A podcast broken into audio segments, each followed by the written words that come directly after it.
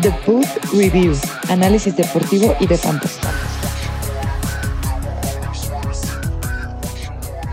Hola a todos, bienvenidos de regreso a esta segunda temporada. Estamos estrenando nombre, ya dejamos de ser otro podcast de fantasy, ahora somos The Booth Review. Estrenamos nombre, estrenamos logo, estrenamos estrenamos contenido, bueno, ese no, el contenido sigue siendo igual de chafa. Espero que a alguien le sirvan nuestros consejos y si no, que por lo menos las tres, cuatro personas que nos escuchen, pues por lo menos tengan tiempo que andar perdiendo escuchándonos. Estamos de regreso todos, estamos de regreso. Primero, Adrián, el más pequeño de todos. ¿Qué tal? Mucho gusto, soy el más pequeño de los cuatro y listo para una temporada nueva. Está con nosotros también Toño. Hola, ¿cómo están? Eh, aquí dándoles lata otra vez. Esperemos que ahora sí podamos sacar más radio escuchas y seguidores campeones. Por lo menos una temporada completa, por lo menos. Está con nosotros Alonso también. Hola a todos, me da gusto, me da mucho gusto estar hablando con ustedes otra vez. Eh, es importante sí estar distinguiendo los nombres de cada uno porque ya nos dijeron la temporada pasada que se parecen un poco todas nuestras voces, entonces este, para no sonar como coro de iglesia, les, les distinguimos desde antes un poquito, ¿no?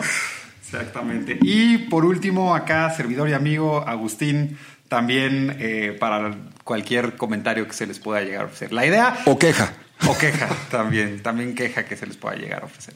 La, la, la, idea de este, de este nuevo formato que ideamos es hacer episodios mucho más cortos, episodios que no les quiten mucho tiempo y hacer un par de episodios a la semana. Eh, para el día de hoy, la idea es planear o hacer consejos específicos en cuanto a la planeación que se hace alrededor de un draft de fantasy. Y para eso, pues sin más preámbulo, le cedo la palabra a Alonso, que es quien hizo toda la investigación para el episodio de hoy, para que nos ayude a presentar un poco qué es lo, de qué es lo que vamos a platicar, Alonso. Gracias, Agustín. Tampoco fue, tampoco fue mucha investigación, pero a ver, eh, primero lo primero. Sí hubo varias quejas eh, el año pasado respecto al nombre del fantasy, ¿no? Por ahí querían que le pusiéramos Ave María, por ahí querían que le pusiéramos las cumbres de no sé qué cosas. El punto es, estamos aceptando eh, comentarios, críticas a Twitter en arroba bootreviewmx. Eh, probablemente nos vaya a valer madres, pero pueden mandarnos para que lo estemos leyendo ahí. Cambiamos, Y- eso es importante, cambiamos el nombre de, de nuestras redes sociales. Exacto. Y ya tenemos un logo nuevo al cual también ya le invertimos. Entonces, Exacto, a menos de que la propuesta sea algo muy buena y nos gustan los cuatro y también a, a Uchi Morales, este, creo que nos vamos a mantener como estamos, pero igual bienvenidos. Perfecto. Entonces, ya habiendo dejado eso eh, resuelto, eh, empezamos. Queremos, eh, sí, esta temporada, eh, bueno, más bien estas primeras semanas de pretemporada, eh, hablar sobre estrategias específicas, a lo mejor sobre jugadores específicos, eh, cómo hacer trades, ¿no? Cosas puntuales. Pero el día de hoy lo vamos a hacer un poquito más general. Entonces, vamos a empezar como con un approach que se hace al momento de draftear, ¿no? Para todos aquellos que no estén casados una, con una estrategia. Sí, casados o solteros pueden escucharnos. Este, pero, pero también otra cosa que yo quería decir. No tengo, tengo, perdí el efecto especial del chiste malo. del- Este, es que como que justo entró el efecto cuando dijo, claro, los que estén casados. Entonces, nada más, también dejándolo claro. Este, no, y también vamos a decir, vamos a hacer varios, varios episodios antes de que inicie la temporada. No vamos a tener varios invitados. Este, parece que uno de ellos va a ser también eh, Juan y López, que quedó campeón recientemente.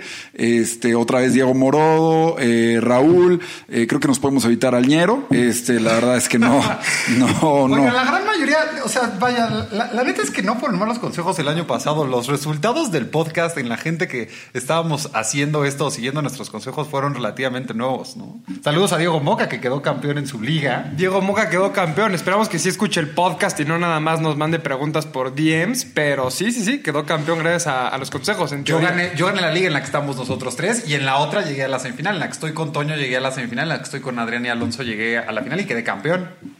Y entonces la idea va a ser varios, varios episodios antes que empiece la temporada, ya a lo mejor atacando estrategias muy puntuales, ¿no? Y ya cosas más específicas como este ¿quién se ha rifado sin agarrar eh, running back en las primeras tres rondas, no? Eh, ¿A qué novatos, por ejemplo, ya Adrián tiene buenos datos, a qué novatos hay que evitar, a qué novatos hay que atacar? Este, sabemos que han habido varias lesiones, ¿no? También, este, los Saints, ¿no? Will Lutz y, otra vez Michael Thomas, este, y, y- y también el, el- el corredor de, de los Rams, ¿no? Cam Akers está, está lesionado.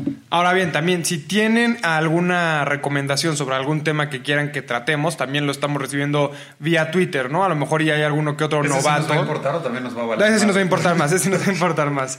Eh, algún novato, no sé, que quiera que hagamos algo más básico, algún este, que sea muy experimentado, que quiera que hablemos sobre un jugador en específico, alguna posición en específico, alguna estrategia, eh, también lo tomaremos en cuenta.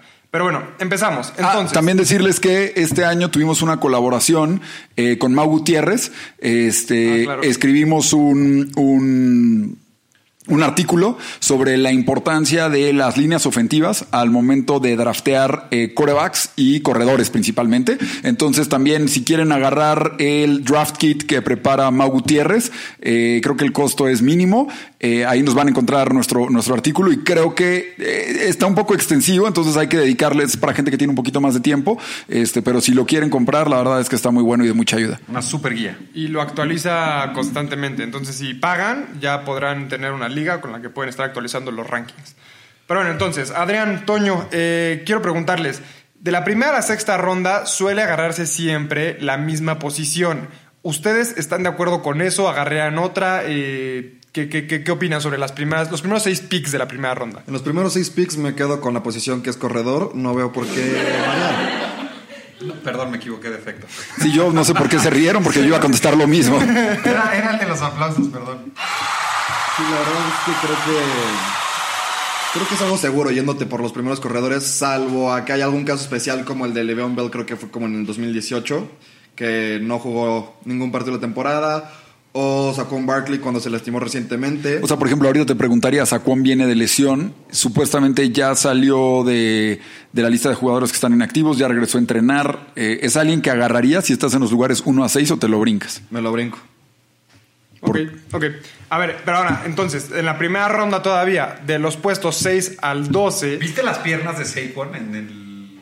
Es una cosa extraña, ¿no? Es una cosa extraña, como que se ve que tuvo ahí algo. Una Para- lesión. Para, poner en contexto, para poner en contexto a la gente que no lo vio, esta semana salieron fotos y videos de, de Saquon Barkley como la pierna en donde se rompió el ligamento es una pierna que normal. no tiene tanto músculo. No a tiene tanto. O sea, sí, pierna. una pierna normal. Y la otra es una locura. Un- co- se ve como los brazos de Nadal. Quien haya visto la foto de comparación de los brazos de Nadal, cómo tiene el brazo izquierdo eh, eh, súper, súper, súper, súper fuerte y el otro lo tiene como una persona normal. Así se ven las piernas de Saquon Barkley. Nada más como un fun fact, una cosa extraña. Pero bueno, eh, de la ronda 6 a la 12, más bien del pick 6 al 12, eh, ¿ustedes se mantienen con running back o empiezan a hacer este? Por ejemplo, se habla mucho de la estrategia zero running back, que consiste en no draftear un running back como hasta la ronda 6-7. ¿Ustedes, en lo personal, qué, qué, qué escogerían? No, a, a mí en lo personal no me gusta nada esa, esa estrategia y creo que saltarte running back hasta la ronda 6 o 7. O sea, Agustín que le gusta de repente no escoger running back, pero es en las primeras dos o tres, ¿no? O sea, hasta las Sí. 6 o 7. Y, y- y es, es en, en- también depende muchísimo. Digo, este año creo que se puede prestar si traes el pick eh, 10, 11 o el 12, ¿no? Y, y depende mucho de qué es lo que agarran antes de ti. La verdad es que el año pasado, yo en uno de mis equipos, funcionó a la perfección la estrategia porque me fui con puro tight end y wide receiver. Y la verdad es que tuve suerte. No, no es una estrategia que. No sé si la recomendaría. Porque tuve suerte en el sentido de que encontré un, diamante en bruto abajo con Antonio Gibson que me permitió tener un running back de, de- de- un running back uno toda la temporada, pero, pero pues, estaba luchando y intentando tradear desde la semana 3 para hacerme de los servicios de un buen running back. La verdad es que esta estrategia de ser running back sí es una estrategia muy, muy rifada. Y es un volado encontrarte a un Antonio Gibson en las rondas 5 o 6. Que creo que es tal vez a lo que apuestas, ¿no, Alonso? O sea, cuando haces un running back. Sí, claro, sí, sí, sí. O sea, de hecho, eh, en la estrategia de zero running back agarran a running backs como Javonte Williams que pueden tener mucho upside o pueden resultar ser un fracaso. Pero sí, o sea, termina siendo un poco una apuesta por. O también por hacer algo como el año pasado, donde agarras a James Robinson en waivers. O sea, la realidad es que sí, año tras año hay uno o dos running backs muy buenos. Que puedes agarrar en las primeras dos, tres semanas de... de Sí, que nadie sabe, el, el- el día que hagan todos sus drafts, nadie va a saber quiénes son esos running backs que las van a romper, que van a estar en free agents o en los picks este, 12, 13, o sea, ronda 12, 13 del draft. Y Alonso, respondiendo, respondiendo a tu pregunta de picks de 7 a 12. Creo que va, varía dependiendo de qué receptores te lleguen, porque pueden llegarte locuras como Davante Adams DeAndre Hopkins, que entonces yo sí agarraría a ellos antes que algún corredor que no sea igual de consistente, pero sí sea tier 1. Ok, justo, a ver, pasando un poquito ya al siguiente tema, que es eh, el número de running backs que drafteas al principio del draft, ¿no? O sea, ¿les gusta a ustedes estaquearse de running backs? Eh, ¿Les gusta draftear por tiers? Entonces, o sea, a lo que voy es, sí, eh, hay, hay ciertas cheat sheets que se manejan por tiers, ¿no? Donde hay eh, jugadores... qué? cheat sheets que se Ah, manejan ah, por... ok, ok. por- ¿qué- qué pensaste que- una vulgaridad. Entonces, este. ¿Qué pasa si llego a tener un corredor de eh, tier 1 todavía, pero sigue disponible un wide receiver que me gusta a mí de tier 2, pero no tengo wide receiver? O sea, ya drafteé dos running backs y me sigue quedando disponible un running back de tier 1. Vuelven a draftear el running back, eh, aunque sean tres, y te quedes sin un wide receiver, o empiezas a empezar a llenar las posiciones poco a poco. Yo te diría, yo me iría en base un poquito al research que haya hecho. O sea, depende quién sea ese último running back que quede ese tier. Porque probablemente tenga algo especial y por, por algo no se lo han llevado, ¿no? O sea, puede ser un super steal y puede ser que pasó desapercibido y la gente no se fue por él. Pero yo más bien me inclinaría, a si sigue ahí afuera, debe ser por algo, ¿no? Y o viene regresando de lesión, o no está muy claro si va a ser el titular o no va a ser el titular. Hubo cambios de coreback, ¿no? Por ejemplo, yo creo que también eso, por ejemplo, Ca- Carson Wentz, ¿no? Ahora, ahora que Carson Wentz está fuera, yo creo que sí impacta un poco en, en el valor de Jonathan Taylor, ¿no? Entonces, yo creo que depende un poquito quién sea ese running back. Eh, yo te diría, si no le ves problema al running back, yo sí me inclinaría, la verdad, a eh, irme por ese tercer running back. Ok. Mi, mi mismo caso en el caso de wide receivers, ¿no? Que aunque ya tengas dos, si sigue habiendo un tercer wide receiver bastante bueno y tú nada más tienes un running back, vale más la pena agarrar el wide receiver bueno que un running back ya malo, ¿no? O sea, Para que veas, ahí sí difiero, porque corredores buenos por equipo creo que hay muchos mejores. Eres un que... Perdóname, lo que te dije, lo que oíste. Vamos a una pausa ya. Ahí, ahí yo difiero porque receptores por equipo buenos puedes encontrarte dos o tres. Por ejemplo, en el caso de los Seahawks están Tyler Lockett y DK Metcalf. Pero corredores buenos de tier 1 creo que son mucho más pocos a receptores buenos. Por eso, pero entonces, o sea, algo importante a tomar en cuenta es, en toda la liga solamente se alinean 12 QBs. Se alinean mínimo 24 running backs y mínimo 24 wide receivers. Se pueden alinear más, no es variable dependiendo lo, de, lo del flex, pero sí, justo ya lo que dices es, este, es muy interesante porque el running back 20 en 2020 dio eh, 186 puntos en toda la temporada. Y el wide receiver 20 en toda la temporada 2020 dio 220. Ahora, el wide receiver 40 dio 166 y el running back 40 dio 124. Entonces, la brecha entre el 20 y el 40 de running backs no es tan grande como la brecha entre el 20 y el 40 de los wide receivers. Y a lo que voy es, sí es muchísimo, o sea, mucho más probable, con base en la estadística de 2020, que un tercer wide receiver te dé más puntos, o sea, que entre los tres wide receivers te den más puntos que dos running backs.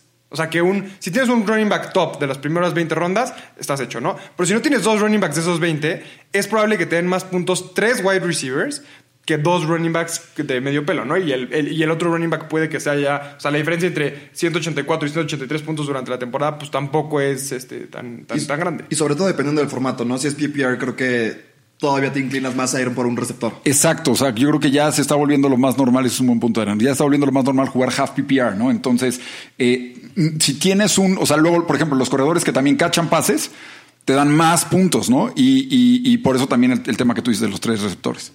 Ok. Eh, siguiente, eh, quarterback. Esta es una pregunta que nos han hecho bastante. Eh, ¿En qué ronda agarran ustedes un quarterback? Que, a ver, yo Y que por nos han hecho bastante nos referimos a que la hemos hecho nosotros. Sí, nos, nos, nos- nos estábamos preguntando entre nosotros como de, oye, ¿qué será bueno platicar para el podcast? Y esa fue una de las cosas que salió. Entonces, este, pero déjame, déjame imaginarme a mi audiencia y nos estuvieron preguntando, nos mandaron muchísimos mails, este, tweets, etcétera, etcétera. donde, eh, pues yo creo que primero hay que diferenciar, ¿no? Entre los top quarterbacks, que pues este, son los, los tres que ya conocen, eh, Patrick Mahomes, Josh Allen, Kyler Murray, y eh, los de medio pelo y los que ya son quarterback basura, ¿no? Como a mí me gusta decirles, que pues, son yo creo que de Kirk Cousins para abajo. Eh, ¿Ustedes en qué punto lo draftean? ¿En qué punto, o sea, en qué ronda draftean a un quarterback? A mí no me gusta draftear antes de la ronda 5, o sea, lo más temprano que me gusta agarrar es ronda 6. yo, yo soy de los que cree que, por ejemplo, siempre los que están rankeados 1, 2, 3 probablemente vayan a acabar en el top 10, pero justamente en el top 10, ya sabes, no necesariamente en el top 5. Por ejemplo, Lamar el año pasado, todo, Hashtag Lamar te duele. todo, el mundo creía que iba a tener otra vez un super año y acabó a penitas en el top 10 de los QBs que dieron más puntos, ¿no? Josh Allen no estaba el año pasado rankeado en los primeros tres y fue el que quedó en número uno. Entonces mi punto es, eh, como tú dices, Alonso, ese mix de los top top 10, ¿no? Yo te diría, no creo que haya mucha diferencia entre uno y otro y sí se vuelve un poquito eh, eh, un volado a quién escoges, ¿no? Pasa mucho luego que en las ligas la gente se empieza a emocionar y empiezan a, se empiezan a ir, se empiezan a ir, se empiezan a ir y luego te entra la presión, ¿no? De decir, oye, no tengo yo QB. volteas a ver en qué, en qué te toca y entonces ves que los, derecha no los de la derecha no tienen, entonces dices, "Bueno, tengo que agarrar ahorita porque ya no regresan los corebacks y terminas eh, eh, atascándote con un coreback, que, que- con un Kirk Cousins, cuando tranquilamente pudo haber llegado tres rondas después un Joe Burrow, ¿no? No, y yo lo que digo es, por ejemplo, tú tuviste el año pasado a Justin Herbert, ¿no? No estaba rankeado entre los primeros ni siquiera 15, era un novato. Y, y- y terminó, creo, top 5 de los que más puntos dio. Entonces, también tiene siempre esas sorpresas. Eh, eh, por lo mismo es que yo, en resumen nada más, no lo agarraría antes de ronda 5. ¿Tú, Adrián? Yo, la verdad, a mí tampoco me gusta agarrar corebacks arriba de ronda 5 porque, como dices, creo que es un volado agarrar al coreback número uno que nadie, como dijiste el año pasado, nadie sabía que iba a ser Josh Allen. Y creo que la verdad es una posición muy pareja de el coreback número uno al coreback número 10. Y solo se usan 12 corebacks y es liga de 12. Ahora, yo ya nada más para complementar. El año pasado jugué cuatro o cinco ligas, algo así, y en todas seguí la misma estrategia respecto al quarterback, ¿no? Que era tal cual. Ya los quarterbacks de medio pelo, no, o sea, siento que todos son del mismo estilo. Y en unas llegué a aplicar la estrategia de streamear QBs, que esto es eh, escoger el QB cada semana dependiendo la defensa contra la que juega. Sí creo que en momentos clave me hizo falta un QB clutch. O sea, por ejemplo, dejé pasar a Aaron Rodgers en, en varias ligas y sí Aaron Rodgers hubo partidos de playoffs donde daba 40 puntos, mientras que yo tenía que quedarme con un Baker Mayfield que daba unos 18, que no estaba mal, o un Philip Rivers, ¿no? También hablamos mucho del año pasado y sí siento que en algunos partidos eh, esenciales me hizo falta ese QB clutch. Y, yo, otro punto, digo, a ver, yo coincido con la estrategia de ustedes tres. A mí tampoco me gusta atascarme y ser de los que agarra top QB apostándole a numerotes de, de, pues en este caso Josh Allen, Pat Mahomes o algunos de los que tenemos hasta arriba. Pero, pero la neta es que también algún año en algún draft lo he hecho. Y sí es una tranquilidad tremenda el saber que tienes a tu stud QB hasta arriba, que no lo vas a tener que andar cambiando y que te va a dar tus, tus no sé, 20, 25 o hasta 30 puntos semanales. Entonces, también es una estrategia que es válida y es una estrategia que le ha servido a mucha gente. ¿no? No, y, y lo que tú dices es como un poquito ir a la segura, ¿no? Así como ir a la segura, como decía Alonso, es agarrar running back de las rondas 1 a 6. También agarrar un QB de los que todo el mundo considera que es top 5.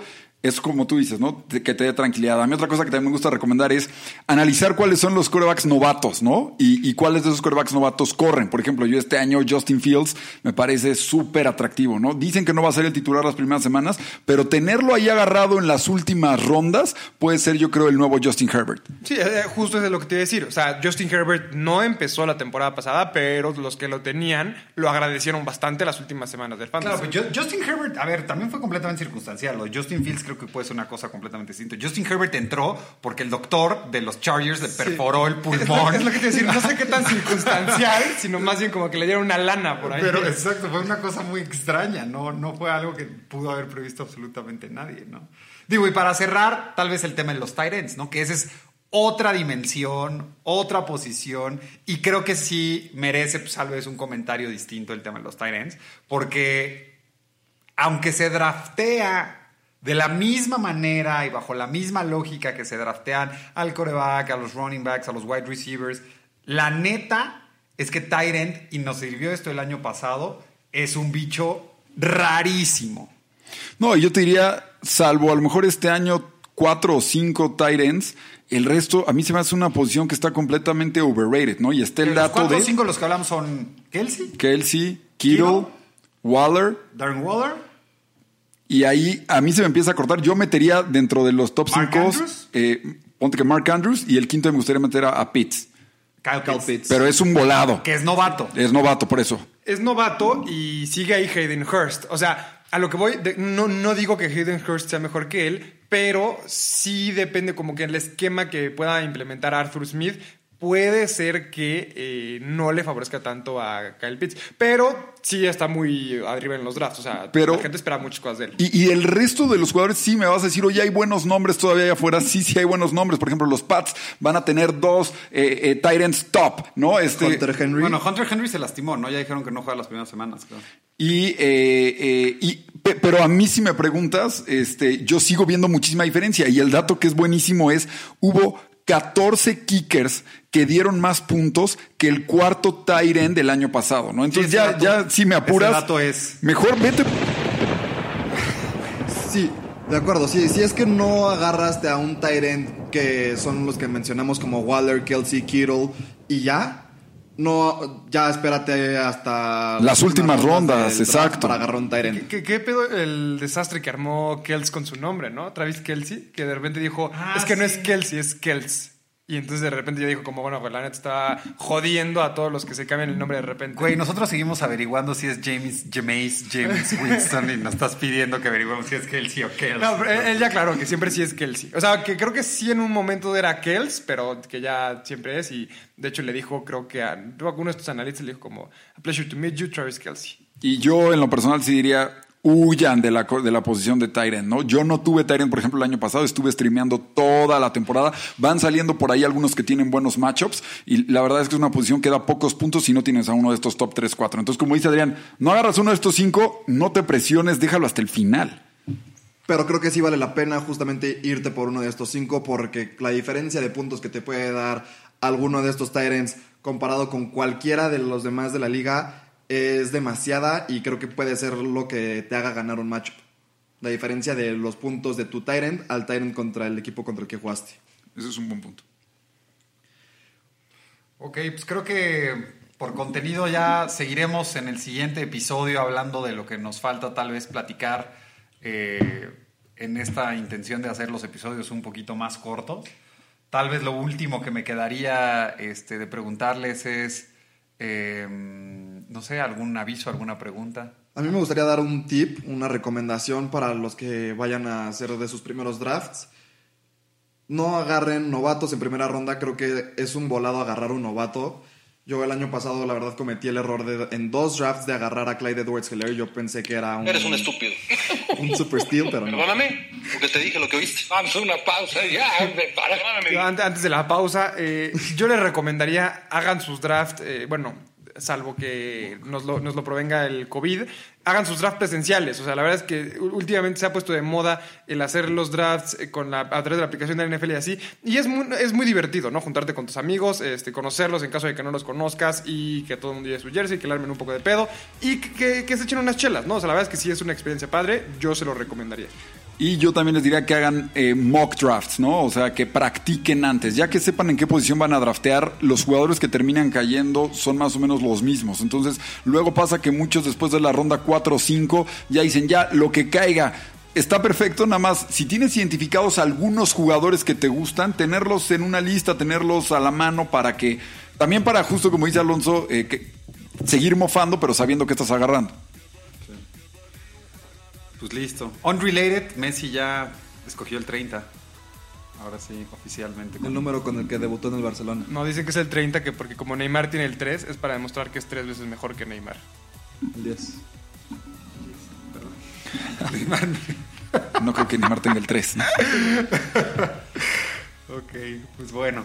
Creo que entonces con eso cerramos el episodio de hoy. Eh, muchas gracias a todos los que se tomaron el tiempo de oírnos completo. Saludos, por supuesto, como siempre, a, a Marisol, hasta donde nos esté escuchando, que anda luna de miel. Saludos a Sofía, saludos a Lucía y saludos a todos los demás que nos escuchan. Saludos.